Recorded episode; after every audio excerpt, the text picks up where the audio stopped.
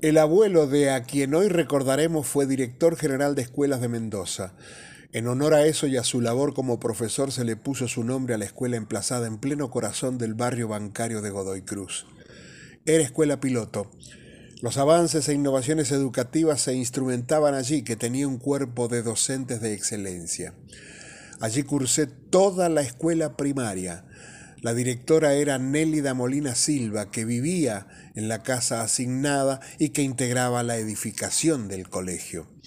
Las maestras Pichona Pereiro, esposa del eterno gerente general del Banco de Mendoza y presidente del Hospital Español don Alberto Pereiro, las maestras Cabriñac, Malfa, Echeverría, el profesor de educación física Ricardo Soloa, creador de Cepadá, invencible en y femenino durante muchos años, y varios y varias docentes más formaban ese cuerpo docente.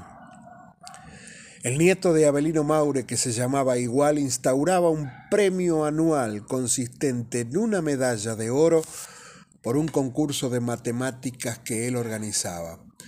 Nunca olvidaré cuando este eminente profesor me entregó el premio en 1968. Mi querida vieja tenía esa foto en la cómoda de su habitación y una copia estaba en la galería para que la viesen todos.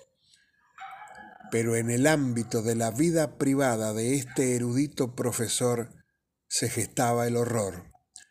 Casado con Susana Arbués, de 26 años en 1969, el querido profesor tenía 31 y tenían un compadre, Rodolfo Jiménez Puga, grandote, de 30 años.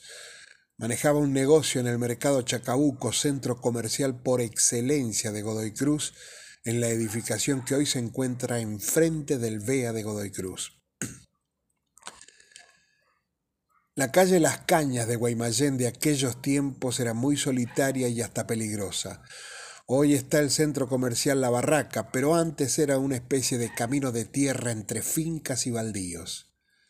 El 18 de septiembre de 1969, luego de dar clases el profesor en el instituto que llevaba el nombre de su abuelo en Mitre al 800 de Ciudad, se subieron al Fiat 1500 y partieron la pareja y el compadre.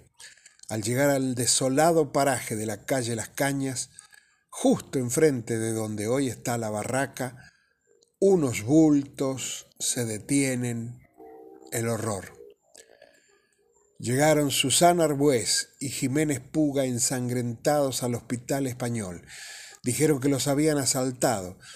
Hubo algunas contradicciones, el juez profundizó su investigación y la realidad se descubrió.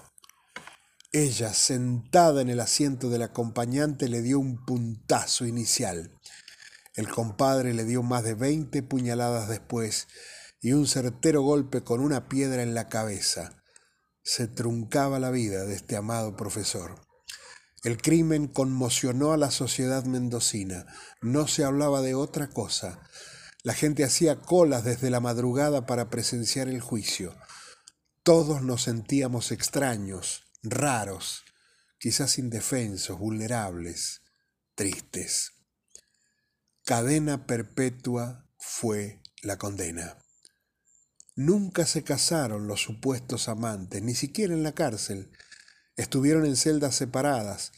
Las cartas que en prisión le escribía ella a él no eran de amor, eran de pretender convencerlo que asumiera la autoría intelectual del crimen rebajas de condenas, libres ambos ya. Hoy ella vive en San Juan con 77, 78 años, él en Mendoza con 81.